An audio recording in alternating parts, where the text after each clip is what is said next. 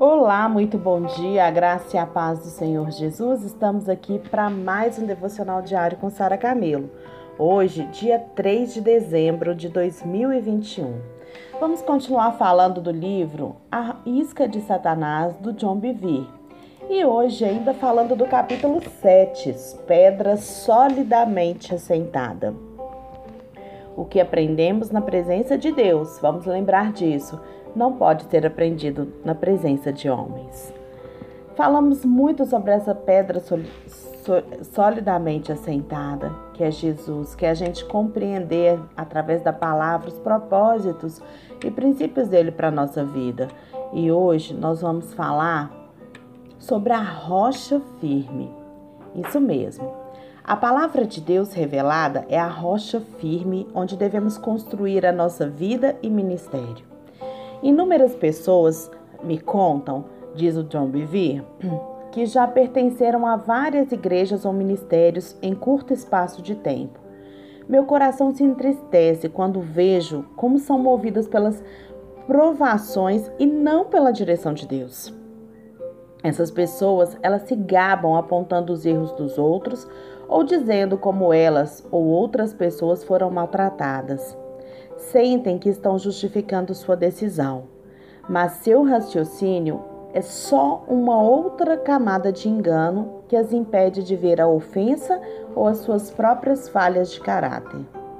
Elas descrevem o seu relacionamento ou a igreja atual como temporário ou o lugar onde Deus me quer agora. Já até mesmo ouvi um homem dizer: Eu estou apenas emprestado para essa igreja. Fazem essas afirmações porque, se algo der errado, tem uma saída de emergência. E isso vale para o casamento, isso vale para o trabalho, isso vale para a igreja. Não possuem um fundamento para permanecer no lugar onde vão. As tempestades, elas podem facilmente levá-los para outro porto. Mas então para onde poderíamos ir?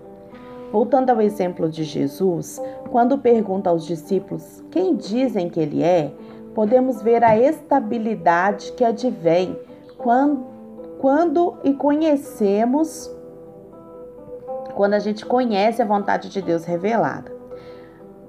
Veja então Simão Pedro, olha o exemplo dele.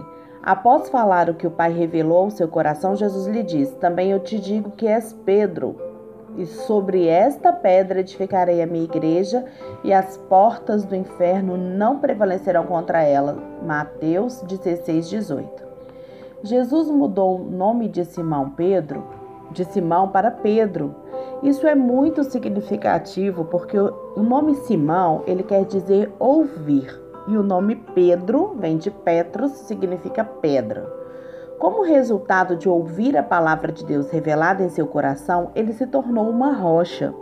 E aqui na palavra diz que uma casa feita de pedra sobre um fundamento sólido de rocha, ela vai resistir às tempestades que atingirem. A palavra pedra neste versículo vem da palavra grego petra, que significa uma pedra grande. Jesus estava dizendo a Pedro, a Simão Pedro, que ele era feito do mesmo material que fundamentou a sua casa. Mais tarde, Pedro escreve uma epístola. Também vós mesmos, como pedras que vivem, sois edificados casa espiritual. 1 Pedro 2,5. Uma pedra, gente, é um pedaço de rocha maior.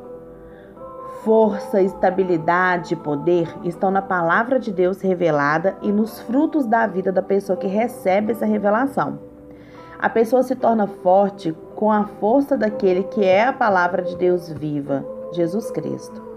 O apóstolo Paulo, ele escreve em 1 Coríntios 3:11, porque ninguém pode lançar outro fundamento além do que foi posto, o qual é Jesus Cristo. Quando buscamos Jesus Cristo, que é a palavra de Deus viva, ele será revelado a nós e seremos firmados.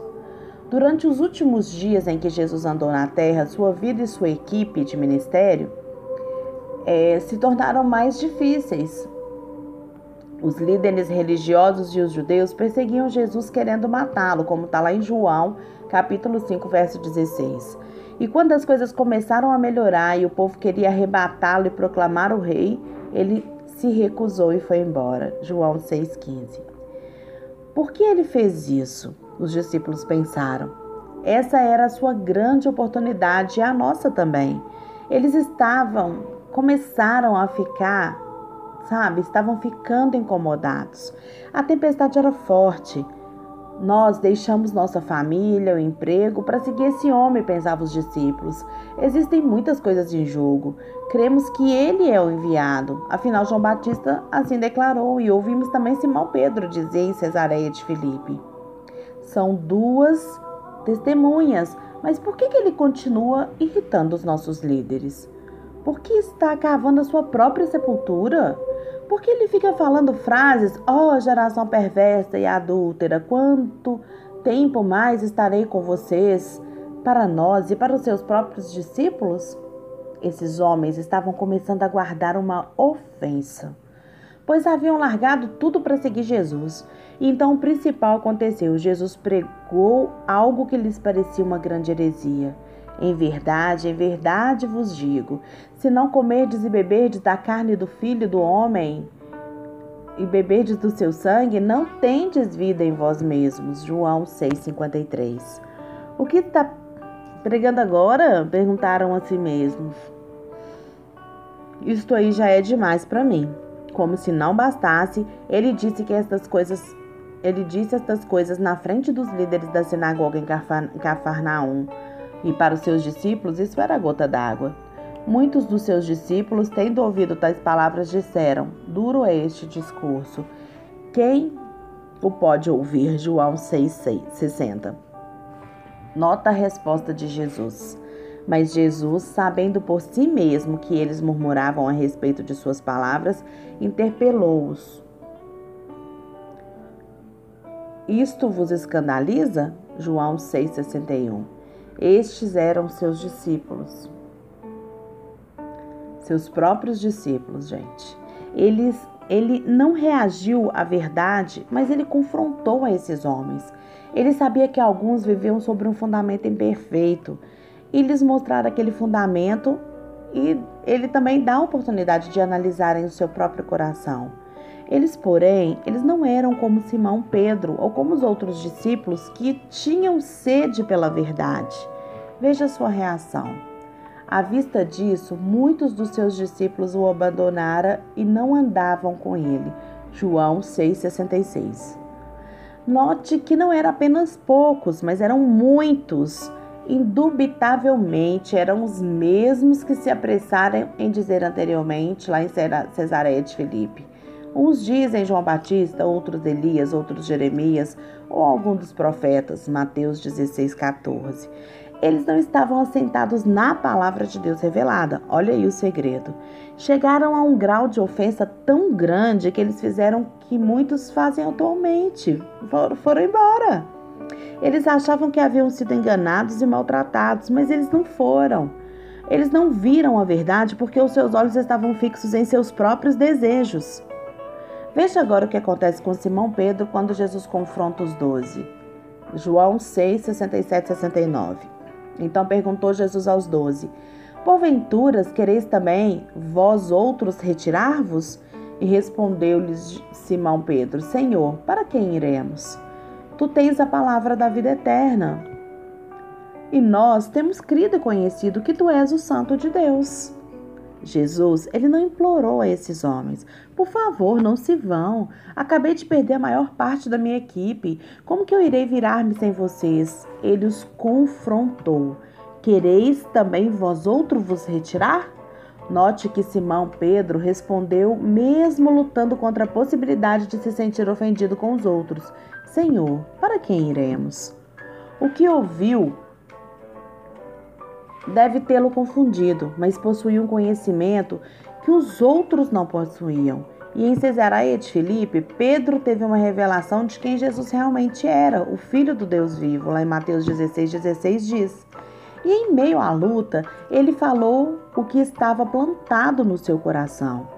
Cremos e sabemos que tu és o Filho de Deus, o Filho do Deus vivo. Essas são as palavras exatas que ele pronunciou lá em Cesareia de Filipe.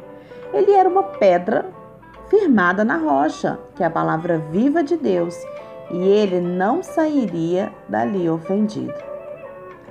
Frequentemente, eu digo que lutas e tribulações localizam a pessoa. Em outras palavras aqui, eles determinam onde nós nos encontramos espiritualmente. Elas revelam a verdadeira condição do nosso coração. E a forma como a gente reage sob a pressão mostra como o verdadeiro eu reage. Podemos ter uma linda casa de cinco andares construída sobre a areia, decorada com peças de arte mais bem elaboradas. Enquanto o sol brilhar, ela vai permanecer como um exemplo de segurança e beleza. Próximo àquela casa, poderemos ter uma casinha simples que nunca é notada e possivelmente porque não tem atrativos comparadas àquela outra linda construção, mas está edificada sobre algo que a gente não pode ver, uma rocha. Contanto que as tormentas não venham, a casa de cinco andares parece bem melhor. Mas quando se depara com uma grande tempestade, ela desabe e é destruída. Ela pode até sobreviver a algumas chuvas, mas não a furacões. A simples com apenas um andar, essa não vai cair. Quanto maior a casa, pior a queda. Algumas pessoas na igreja, às vezes até no trabalho, no casamento, sabe, são como esses discípulos que se apressaram em falar lá em Cesareia de Filipe. Mas só mais tarde é que eles serão desmascarados. Podem assemelhar-se à casa de cinco andares, modelo de força, estabilidade e beleza, Podem passar por tempestades de pequena e média intensidade, mas quando passam por uma grande tormenta, esses daí são deslocados. Eu tenho certeza de que você construiu a sua vida na palavra. Aliás, tenha você, tenha você certeza de que você construiu a sua casa, a sua vida na palavra revelada de Deus e não no que os outros dizem. Continue buscando ao Senhor e ouvindo o seu próprio coração. Não faça ou diga coisas só porque você vê os outros fazendo. Busque e firme-se naquilo que ele iluminou no seu coração. Faça isso, sabe? Não, não fique baseando a sua fé naquilo que os outros dizem. Busque aquilo que Deus revelou no seu coração, porque o que vai te segurar, o que vai te fortalecer nas tormentas da vida é o que está revelado no seu coração e não o que você ouviu dizer. Tenha certeza de que a sua vida é baseada na palavra, não na palavra lida ou falada, mas na palavra revelada, sabe? Pensa, presta bastante atenção nisso.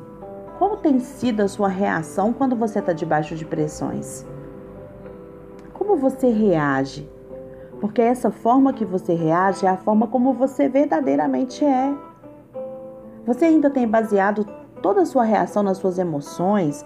Você tem baseado as suas reações naquilo que você deseja, que você quer? Como uma criança birrenta? Ou você já dá conta de viver a vontade do Pai? Você já dá conta de estar num lugar não porque você acha que você tem que estar ali por um tempo, como disse aqui no texto, mas você tem convicção de que onde você estiver, Jesus está te colocando e está te usando?